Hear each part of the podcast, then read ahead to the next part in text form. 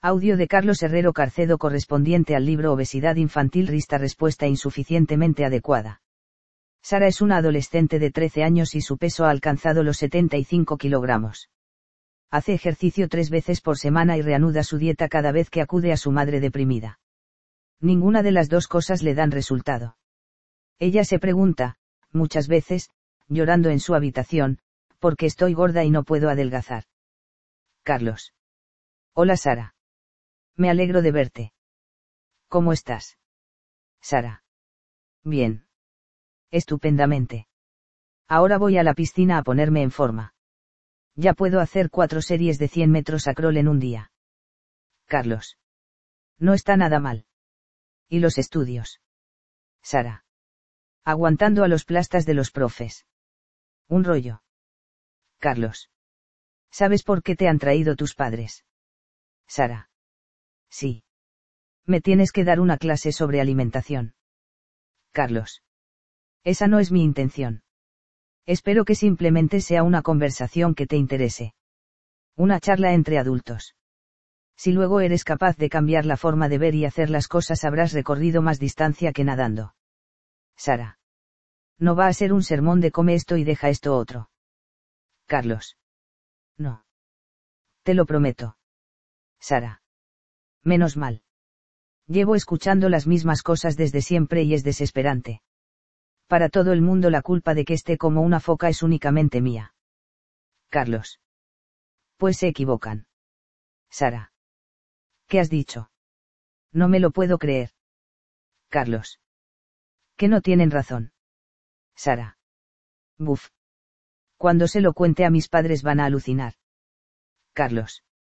Ya se lo he contado y por eso estás aquí. Quieren que me escuches y seas tú quien inicie esta nueva forma de vida. Sara. ¿Qué tengo que hacer? Es muy heavy. Carlos. No. No es un cambio radical, tranquila. Sara. Entonces, ¿de qué se trata? Carlos. Bueno, vayamos al tema.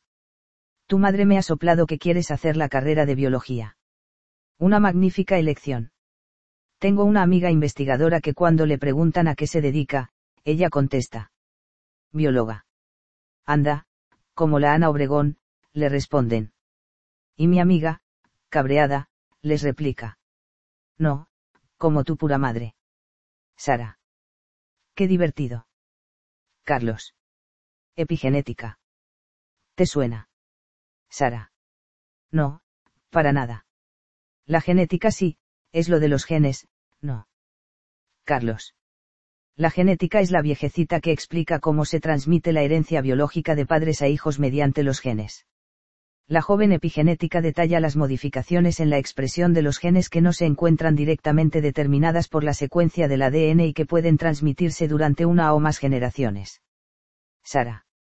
¿A qué te refieres cuando dices que los genes se expresan? Carlos. En la expresión génica, la información almacenada en el ADN es usada para la producción regulada de enzimas y proteínas.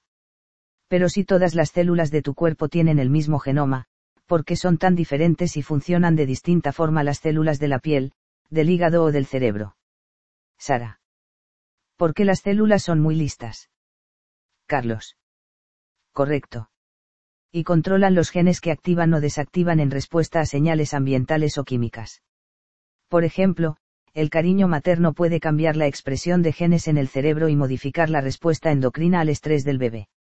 En un estudio se intercambiaron las crías de ratonas muy maternales con las poco o nada maternales y se comprobó que todos los bebés que se criaron con madres poco afectuosas, independientemente de si eran madres biológicas o no, se convertían en ratones vulnerables al estrés.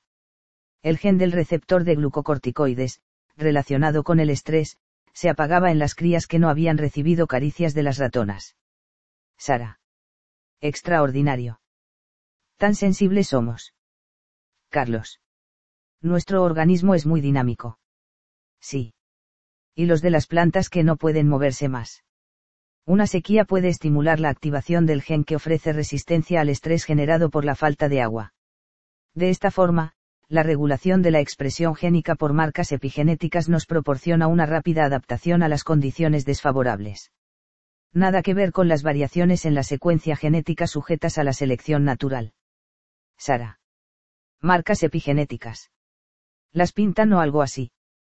Carlos. Son modificaciones en el epigenoma, en lo que se encuentra por encima del genoma. Son los vestidos bioquímicos que lleva el ADN desnudo. Así, la metilación del ADN en citosinas seguidas por guaninas normalmente produce silenciamiento de los genes, la acetilación de histonas facilita la expresión de los genes pues se vuelve la cromatina menos compacta, la metilación de histonas, la regulación mediada por los microRNA, etc. Cuanto más elevado sea el número de marcas epigenéticas con mayor dificultad se expresarán los genes ya que el vestido bioquímico será grueso, poco transparente y no permitirá ver el ADN con claridad. Sara. Parece una película de dibujos animados con nombres raros donde todos se pelearan por cambiar la tierra con artilugios. Carlos. Tú lo has dicho. Son oleadas de metilación y desmetilación, es decir, de silenciamiento y sobreexpresión de genes, de interruptores apagados o encendidos. Sara. ¿Y qué hace que todos se vuelvan majaras? Carlos. El estrés, la alimentación inadecuada, la falta de ejercicio, la obesidad, la hiperglucemia, la inflamación, la hipoxia, el estrés oxidativo, el estilo de vida, la ingesta diaria de comida, la edad, las hormonas, la microbiota intestinal, los disruptores endocrinos, la contaminación del aire, los metales pesados, etc. Sara. Es decir, todo lo que tenemos en las ciudades hoy en día. Carlos. Sí. Desde hace unos años están por todas partes. Sara. ¿Y cómo podemos librarnos de ellos? Carlos. Conociendo quiénes son, cómo actúan y dónde están. Sara. Y supongo que muchos de esos canallas son los que me están rayando con su locura de expresión de genes. Carlos. Así es. La buena noticia es que las marcas epigenéticas pueden ser reversibles. No son permanentes. Sara. ¿Y tú conoces cómo? Alucinante. Carlos. Sí, pero antes déjame contarte algo. Las personas obesas tienen un patrón de marcas epigenéticas distinto al de los no obesos. Es difícil determinar si este patrón es diferente debido a la obesidad, a sus complicaciones, a la dieta inadecuada, a los factores ambientales o a la herencia, pero los diferencia. Sara. Vamos que somos de otra galaxia. Carlos. Las dietas ricas en grasa y azúcar, así como la obesidad, se asocian con modificaciones en los patrones habituales de metilación del ADN en genes implicados en la homeostasis energética del hígado. Además, la pérdida de peso y la restricción energética también implican variaciones epigenéticas, con una dificultad cada vez mayor para adelgazar tras cada tratamiento hipocalórico. Sara. Comer mal, estar enorme y hacer dieta es lo peor. Carlos. Justo lo que quería que comprendieras. Tu estado actual es delicado y distinto al del resto de personas que no son obesas. Sara. Luego si tengo la culpa. Carlos. Te pongo otro ejemplo. Gemelos idénticos que comparten la secuencia del ADN, uno obeso y otro delgado. El gemelo con más peso presentaba una expresión reducida de un gen en el tejido adiposo, es decir, poseía un interruptor epigenético con capacidad para controlar la expresión de genes que inducen obesidad. Sara. Entonces, ¿qué hace que mi cuerpo sea como es? Carlos. Todos nacemos con unas marcas epigenéticas únicas. Son las heredadas de nuestros padres más las generadas en el útero por influencia del medio ambiente fetal. La exposición a condiciones adversas del medio ambiente antes de la concepción, en el útero materno y durante la lactancia, la niñez, la pubertad y la vejez nos hacen extremadamente vulnerables a modificaciones epigenéticas que inducen y potencian la obesidad. Sara. ¿A qué he estado expuesta para engordar? Carlos. A un cóctel de muchos factores que en conjunto han conformado tu peso. Por ejemplo, una dieta baja en calorías o en proteínas para una madre durante el embarazo induce modificaciones epigenéticas en las vías hipotalámicas fetales que regulan el metabolismo aumentando el riesgo de aparición de obesidad y diabetes en la descendencia. Sara. Pues mi madre come y ha comido siempre mucho. Carlos. La obesidad materna predispone a los hijos para la aparición de obesidad temprana y desórdenes metabólicos, independientemente de si ha habido o no diabetes gestacional. Sara Ella tampoco ha estado gorda como yo, simplemente pesa un poco más de lo que debería. Carlos. La sobrealimentación temprana durante la lactancia induce obesidad, adiposidad, resistencia a la insulina y variaciones en la sensibilidad de las neuronas hipotalámicas reguladoras del metabolismo. En la edad adulta, estas personas se ven más afectadas con las dietas ricas en grasa y azúcar consiguiendo ganancia de peso y desórdenes metabólicos con mayor facilidad y rapidez. Sara. Eso sí. A mí me han alimentado siempre bastante bien. Por lo que se ve, yo diría que se han pasado bastante. Carlos. La diabetes gestacional induce exposición elevada de insulina en el hipotálamo del feto ya que la barrera hematoencefálica fetal aún no es impermeable a la insulina. Las mujeres expuestas en el útero a niveles altos de insulina en el hipotálamo, mediante esta marca epigenética de mala programación hipotalámica, tendrán mayor susceptibilidad a ser obesas y diabéticas en la edad adulta y presentarán mayor probabilidad de desarrollar diabetes gestacional en el embarazo, repitiéndose el ciclo por generaciones. Sara. Ya veo. Todo afecta, no solo lo que comes. Carlos.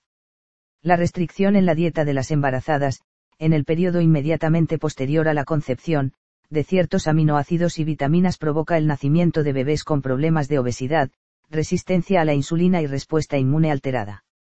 Sara. ¿Y cómo se arregla todo esto? Carlos. Consumiendo una alta variedad de alimentos no procesados, todos los días, durante toda tu vida. Sara. No procesados, ¿a qué te refieres exactamente? Carlos. A comer frutas, verduras, legumbres, frutos secos, carnes y pescados con la menor carga de procesamiento industrial.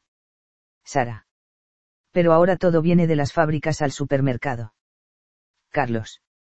Sí, pero no todo tiene un envoltorio atractivo, una lista enorme de ingredientes y dura meses en la estantería.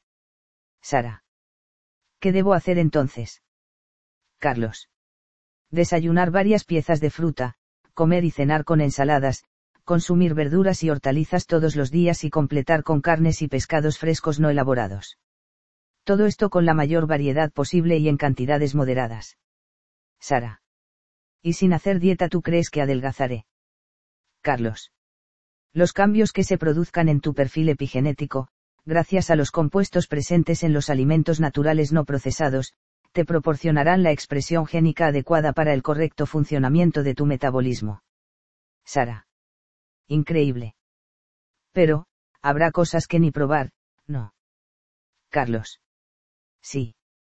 El azúcar, las bebidas azucaradas y las harinas refinadas. Sara. ¿Y por qué son tan malas? Carlos.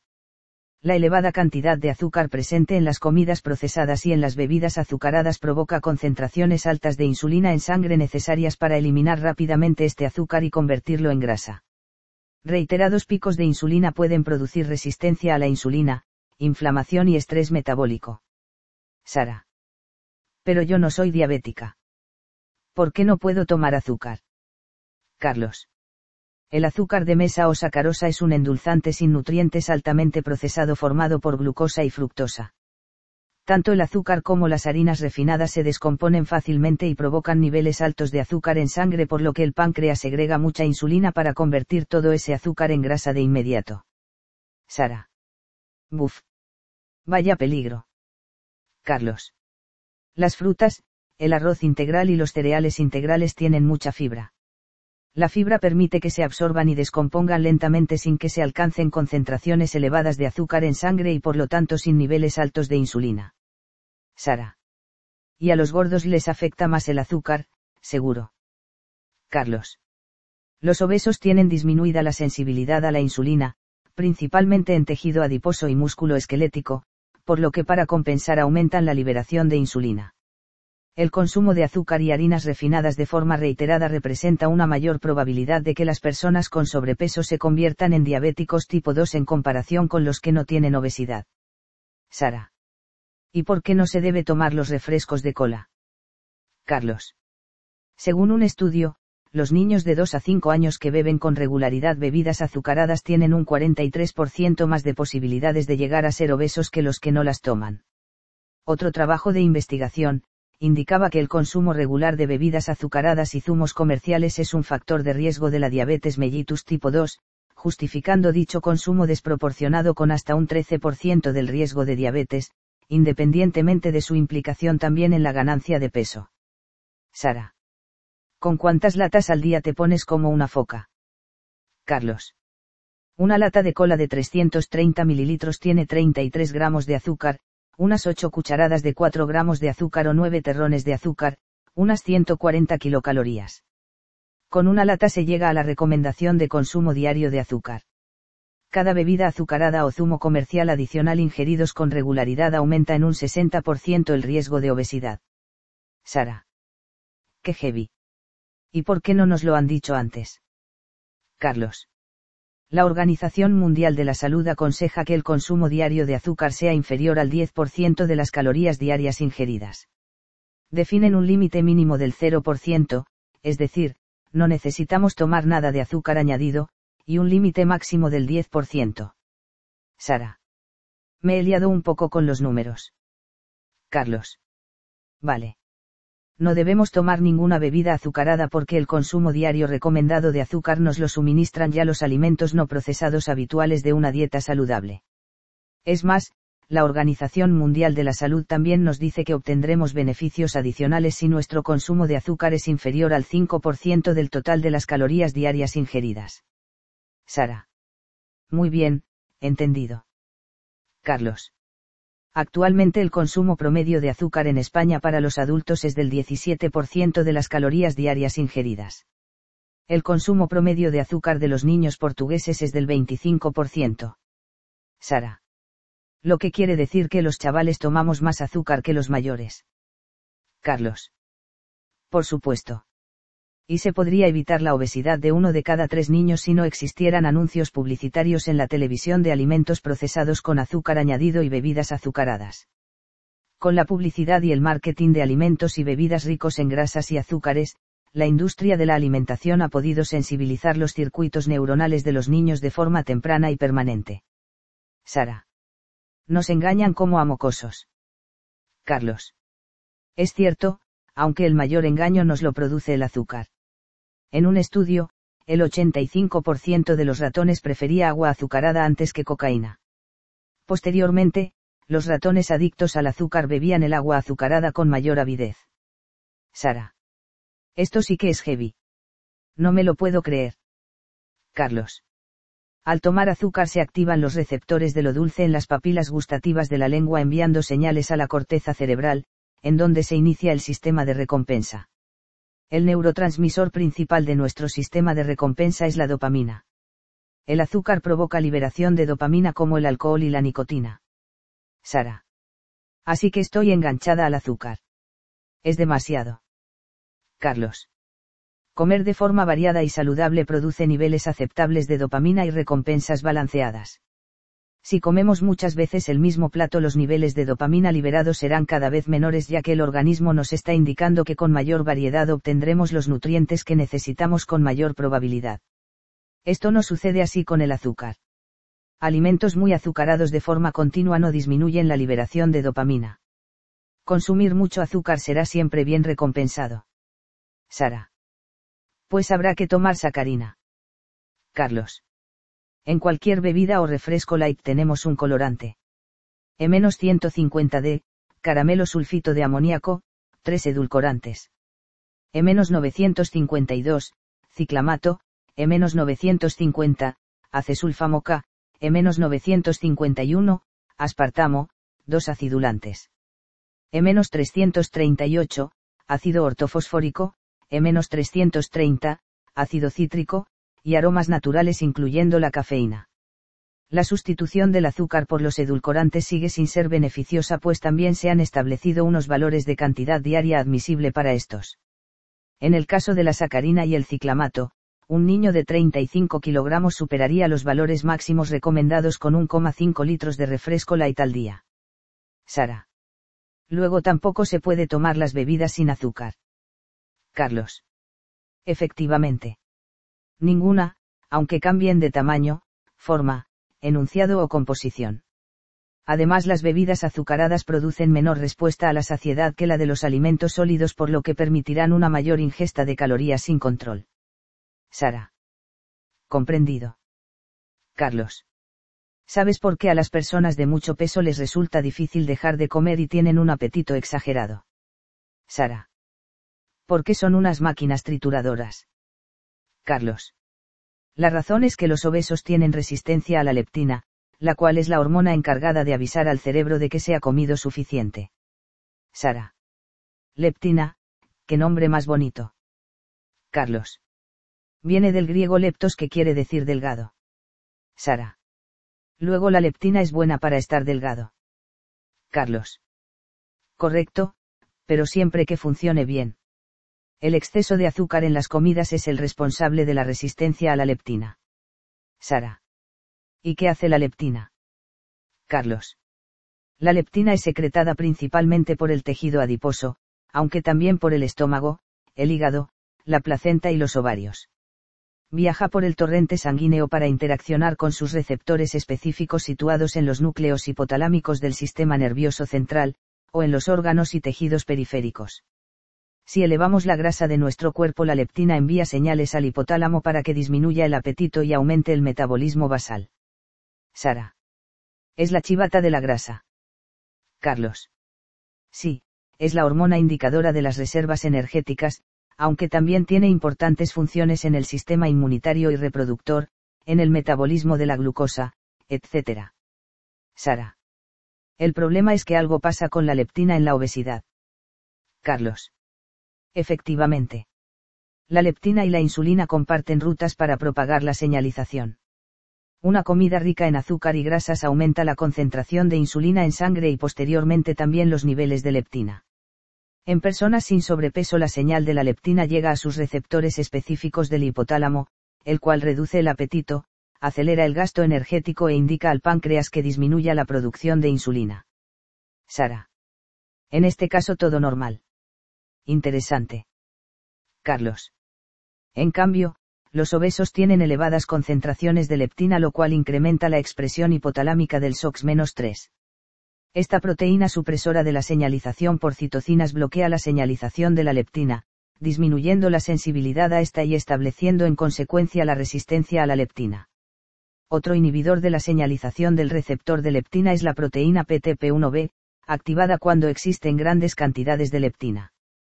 La información parte hacia el cerebro con suficiencia, pues los niveles de leptina son altos, sin embargo, la señalización de la leptina se encuentra inhibida y el hipotálamo no da la orden de reducir la ingesta.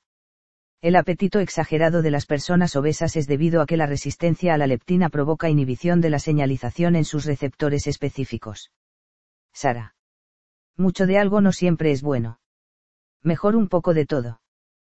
Carlos. Eso es. La leptina es el chivato de las reservas energéticas. Cuando se es delgado el punto de equilibrio que restaura la leptina es un depósito un poco lleno.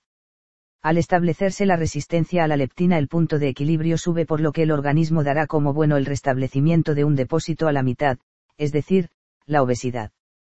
Cualquier dieta que reduzca un poco el peso y los niveles de leptina, en el estado de resistencia a la leptina, indicará, erróneamente, al cerebro que se encuentra en una situación extrema de inanición con el consabido aumento desmesurado del apetito. Sara.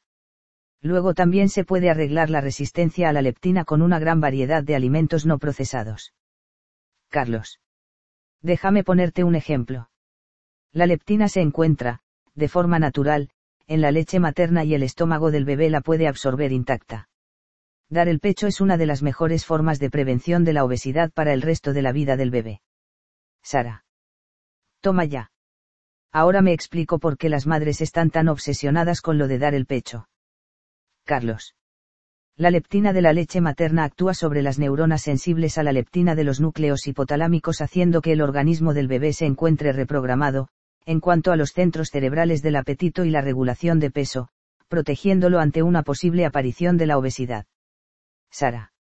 Todavía no se ha inventado nada que supere a las maravillas de la naturaleza. Carlos no existe ni existirá. En las personas obesas, una dieta rica y variada de alimentos no procesados permitirá, progresivamente, reducir la resistencia a la insulina, la inflamación y el estrés metabólico. La disminución de los niveles de insulina en sangre mejorará la señalización de la leptina en el hipotálamo y, en consecuencia, el cerebro reunirá las señalizaciones mínimas para poder ordenar la reducción del apetito y el aumento del metabolismo basal. Poco a poco el organismo dejará de estar con sobrepeso. Sara. Así de simple. Magnífico. Carlos. Por desgracia no es tan fácil estar delgado. Existen unas sustancias químicas, llamadas disruptores endocrinos, que pueden incrementar nuestro tejido adiposo. Son los obesógenos. Sara. Obesógenos. No lo había escuchado nunca. Carlos. La Organización Mundial de la Salud define a los disruptores endocrinos como aquellas sustancias exógenas o mezclas que alteran la función del sistema endocrino causando efectos adversos sobre la salud en un organismo intacto, en su progenie o en la población. Unas 1.500 sustancias químicas han sido evaluadas como disruptores endocrinos. Una parte de estas sustancias químicas sintetizadas por el hombre son obesógenos, es decir, regulan y promueven la acumulación de lípidos y la adipogénesis o diferenciación de los adipocitos. Sara. Madre del amor hermoso. ¿Y cómo lo hacen? Carlos. Los disruptores endocrinos son sustancias químicas sintéticas con capacidad para imitar, bloquear o alterar las hormonas de nuestro organismo. Actúan como si fueran verdaderas hormonas endógenas o alteran su producción y secreción o interfieren en las funciones y eliminación de estas. La exposición a ciertos disruptores endocrinos, en las etapas críticas del desarrollo, provoca sobrepeso, obesidad y diabetes en el niño, el adolescente y el adulto. Sara. Pero eso significa que entran en nuestro cuerpo. Carlos. Se ingieren con la comida y el agua, se inhalan con el aire y se absorben a través de la piel. El 100% de la población tiene disruptores endocrinos y la cantidad promedio es de varias decenas. Sara. No me lo puedo creer. Tantos disruptores endocrinos. Carlos. La toxicología reguladora, que se basa en el límite máximo para cada una de estas sustancias químicas, nos repite continuamente que no existe riesgo para nuestra salud. Sara. Luego no tenemos nada que temer. Carlos. De eso nada. El problema es muy grave, créeme. Los disruptores endocrinos tienen mayor efecto a dosis bajas por lo que se anula el dogma de la toxicología actual. Cantidades muy pequeñas de sustancias químicas sintéticas provocan obesidad mientras cantidades mayores no lo hacen. Unas pocas moléculas de estas sustancias químicas, que actúan como hormonas endógenas, unidas al receptor hormonal nuclear estimulan a la célula para reproducir más células y más receptores. Existirá, de esta forma, mayor unión de las moléculas químicas con los receptores hormonales nucleares y mayor sensibilidad a estas. Al 50% de saturación o utilización de estos receptores hormonales nucleares, los genes activados encargados de crear más receptores se desactivan y se activan otros genes que inhiben la respuesta mediante la supresión de la interacción establecida y la no creación de nuevos receptores. Sin puntos de interacción, cantidades mayores de ciertas moléculas químicas sintéticas, que actúan como hormonas endógenas, no pueden afectar al sistema endocrino al no existir respuesta. Sara. Estos disruptores endocrinos hacen que poco sea malo y mucho no sea un riesgo. Al revés que con la comida. Carlos. Eso es. Además, la dosis de un disruptor endocrino es menos determinante que el momento y la duración de la exposición. Existen ciertas ventanas críticas de exposición que son los 72 días antes de la concepción para los espermatozoides, la etapa intrauterina para el feto y la madre, y los dos primeros años para el recién nacido. Sara. En esos momentos, seguro que esas sustancias químicas pueden hacer polvo al organismo. Carlos. Para que te hagas una idea. A las tres semanas de embarazo, las células del tubo neural proliferan a razón de 250.000 células por minuto permitiendo la unión del cerebro con la espina dorsal. Durante esta fase del desarrollo los genes son el factor dominante pero cualquier variación del medio ambiente uterino puede frustrar el perfecto ensamblaje. El desarrollo del sistema nervioso central del embrión se parece más a la metamorfosis del renacuajo en sapo que al crecimiento de un sistema nervioso central miniatura del adulto. Así por ejemplo, la atracina, disruptor endocrino empleado como herbicida, fue prohibida en la Unión Europea, aunque todavía se emplea en los Estados Unidos, ya que provoca alteraciones, a dosis bajas, en el sistema reproductor y en el desarrollo del embrión. Sara. De acuerdo. Los disruptores endocrinos afectan al desarrollo del feto. Pero ¿cómo puede ser que algunas de estas sustancias químicas nos conviertan en obesos? Carlos. La exposición a los obesógenos, sobre todo en el rápido desarrollo del embrión, cambia el modo en cómo se expresa el ADN y, en consecuencia, las proteínas que se forman. Ciertas sustancias químicas inducen a una serie de genes específicos a expresarse de forma que promuevan la acumulación de lípidos y la adipogénesis o diferenciación de los adipocitos. Sara. En realidad, debido a la epigenética. Carlos. Muy bien, Sara. Somos consecuencia de lo que comieron nuestros padres y de las condiciones ambientales a las que estuvieron expuestos más la influencia de ambas cosas, alimentación y medio ambiente, que nosotros hemos recibido en el útero y después en la lactancia, la niñez, la adolescencia y la edad adulta. Sara. ¿Y cómo podríamos llamar a esta relación? Carlos. Memoria celular. Sara.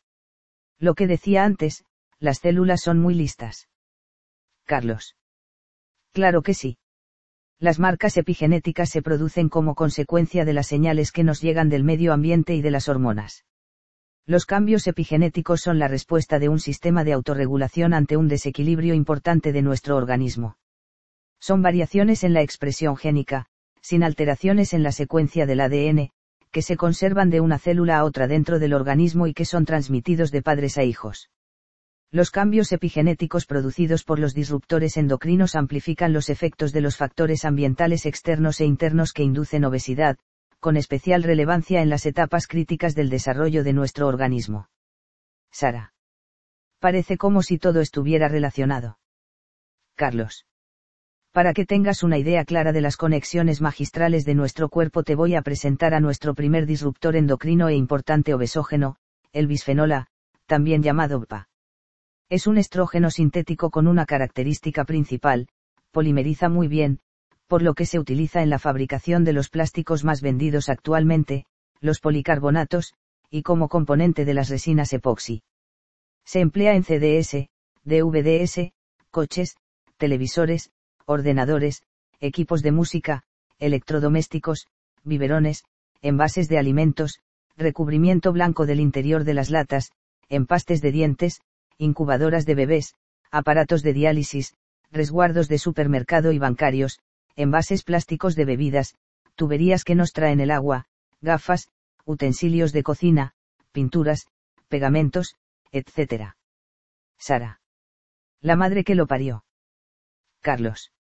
El bisfenol no se acumula pero debido a su uso generalizado y exposición permanente se encuentra en el 96% de los niños de 4 años.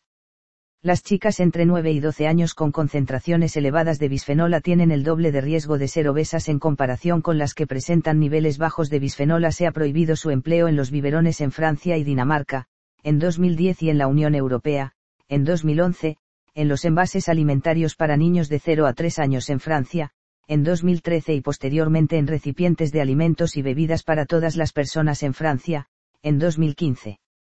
Sara. ¿Y hasta entonces qué sucedía? Carlos. El peor de los escenarios. Preparábamos el biberón de los bebés con agua caliente, fórmulas infantiles y bisfenola estrogénico. Sara. Así estamos como estamos. Carlos. Los receptores hormonales nucleares son esenciales para el correcto equilibrio en la cantidad de lípidos o grasa de los adipocitos y en el número de estas células en el tejido adiposo, regulado por la adecuada proliferación y diferenciación de los adipocitos. El bisfenol altera los receptores hormonales nucleares favoreciendo la biosíntesis y almacenamiento de lípidos, la diferenciación de preadipocitos en adipocitos y la conversión de células madre en preadipocitos en el tejido adiposo. El bisfenol A, junto con la insulina, actúan sinérgicamente favoreciendo estos procesos. Sara y los niveles de insulina se elevan con alimentos ricos en azúcares o bebidas azucaradas para fastidiar todo el asunto. Carlos. Perfecto. Además, el bisfenol altera los receptores nucleares de las hormonas esteroideas sexuales. El bisfenol ayudado otra vez por la insulina, favorece la sobreexpresión de genes que aceleran la diferenciación de adipocitos al actuar sobre los receptores nucleares de estrógeno. El bisfenol también interviene, aunque de forma no genómica, sobre los receptores de estrógenos de la membrana celular.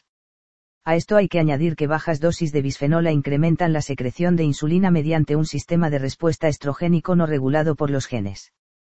Sara. Madre mía. El bisfenola está en todas las salsas. Carlos. Hay más. Las células pancreáticas productoras de insulina son eléctricamente excitables y su actividad eléctrica se encuentra regulada por los distintos tipos de canales iónicos localizados en la membrana plasmática. El bisfenola modifica la actividad eléctrica facilitando la apertura de los canales de calcio electrosensibles, lo que potencia la secreción de insulina. Sara. No hay nada que se le resista. Vaya fenómeno. Carlos. El bisfenola interactúa con los mecanismos centrales que regulan la respuesta de nuestro organismo a las fluctuaciones nutricionales diarias mediante la disrupción de señales generadas por el aparato digestivo, el tejido adiposo y el cerebro. El bisfenola aumenta la expresión de un estimulador del apetito, el neuropéptido ISARA. La leptina, en cambio, envía señales al hipotálamo para que reduzca el apetito, ¿verdad? Carlos. Buena memoria y esa disminución del apetito se realiza inhibiendo la síntesis y liberación del neuropéptido y pero aún nos queda otro mecanismo por el cual el bisfenola induce obesidad. El bisfenola es un hipometilador del DNA cuyo impacto epigenético tiene consecuencias relevantes durante el embarazo y la lactancia. Sara. Y sabiendo que provoca obesidad de todas las formas posibles, ¿por qué no se le sustituye por otro? Carlos. Buena pregunta se le está sustituyendo poco a poco por el bisfenol S, también llamado BPS, el cual es un disruptor endocrino con actividad estrogénica parecida a su antecesor. Sara. Estamos en las mismas. ¿Qué otros disruptores endocrinos tenemos que sean obesógenos? Carlos. Los ftalatos son disruptores endocrinos que se utilizan para dar flexibilidad a los plásticos. Se emplean en vehículos, muebles, materiales de construcción, ropa, zapatos, PVC, botellas de agua, envases de alimentos, detergentes, pinturas, barnices, tintas de impresión, esmalte de uñas, fijadores de los perfumes, insecticidas, ambientadores, cosméticos, jabones, lociones, champús, etc. Existen estudios epidemiológicos que relacionan los ftalatos en la orina de varones con mayor perímetro en la cintura y resistencia a la insulina. Esto se debe a que inhiben la síntesis de andrógenos, disminuyendo los niveles de testosterona. Los ftalatos inducen la acumulación de lípidos y la diferenciación de adipocitos mediante la alteración de los receptores hormonales nucleares. Asimismo, aumentan la expresión del neuropéptido y, importante estimulador del apetito. Sara. Los ftalatos se usan hasta en perfumería. ¡Qué bárbaros! Carlos. El ácido perfluorooctanoico, también llamado FOA, es un compuesto perfluorado, bioacumulable y persistente en el medio ambiente. Este disruptor endocrino es obesógeno y se utiliza en las sartenes antiadherentes, porque reduce la fricción, en la ropa y calzado de montaña, por sus propiedades hidrófugas, en productos para el cabello, envases de alimentos, útiles para microondas, limpieza de alfombras, abrillantadores de suelos, tapicerías, porque repele las manchas, espumas contra incendios, por su resistencia térmica y química, pesticidas, lubricantes, pinturas, tensioactivos, emulsionantes, etc. El ácido perfluorooctanoico altera los receptores hormonales nucleares incrementando la acumulación de lípidos y favoreciendo la diferenciación de adipocitos. Sara. Otra joya. Y tiene más propiedades que el agua bendita. Carlos. Los retardantes de llama bromados son disruptores endocrinos empleados para que los plásticos y tejidos no ardan. Presentan elevada toxicidad, alta persistencia y gran capacidad para difundirse por el medio ambiente. Son liberados al interior de nuestras viviendas por equipos eléctricos y electrónicos, moquetas, sofás, alfombras, colchones, cables, etc. Y están presentes en la inmensa mayoría de la población. Dentro de este grupo tenemos los éteres difenílicos polibromados, también llamados PDES, y los bifenilos polibromados, con las siglas PBBS, ambos obesógenos.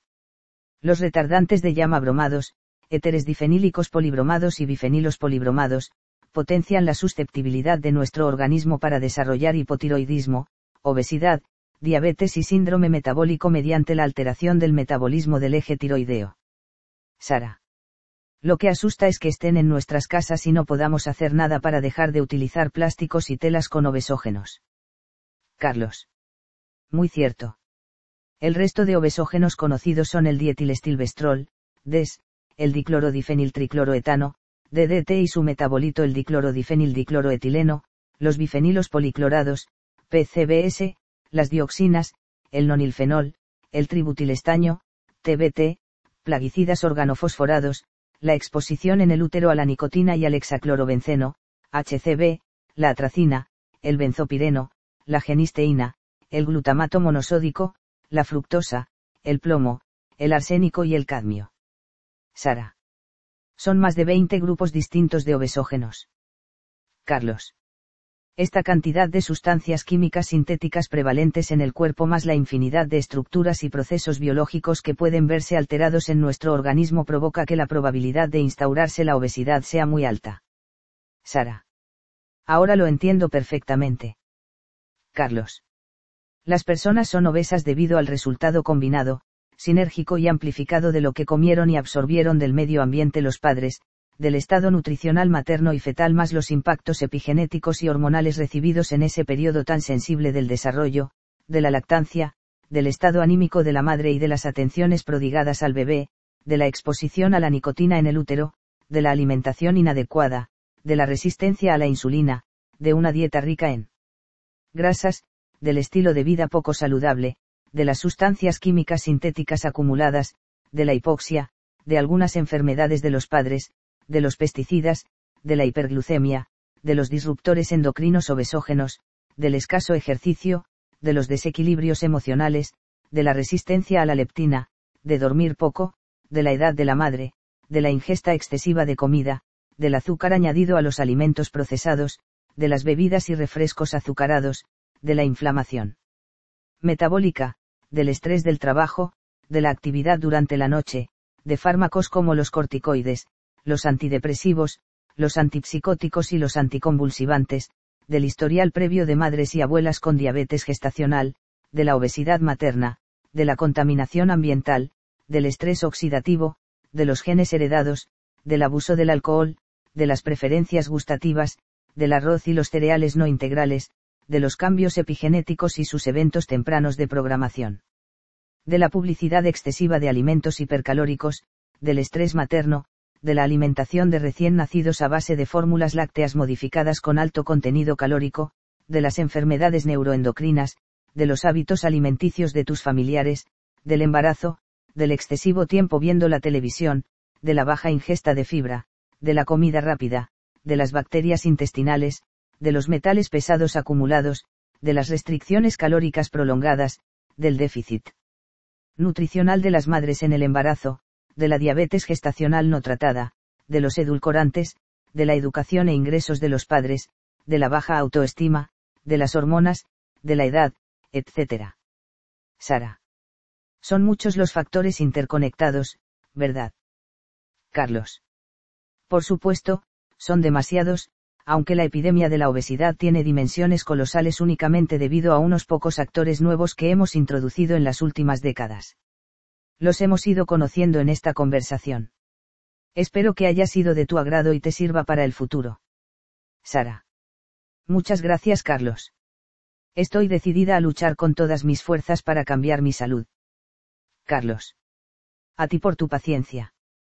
El testigo se encuentra ahora en tus manos. Cuando seas una extraordinaria microbióloga, por favor, recuerda, no aconsejes dietas para adelgazar, descubre y enseña los mecanismos metabólicos implicados en la obesidad. Todavía no se conocen cuáles y cuántos son. Fin del libro Obesidad infantil. Rista. Respuesta insuficientemente adecuada de Carlos Herrero Carcedo.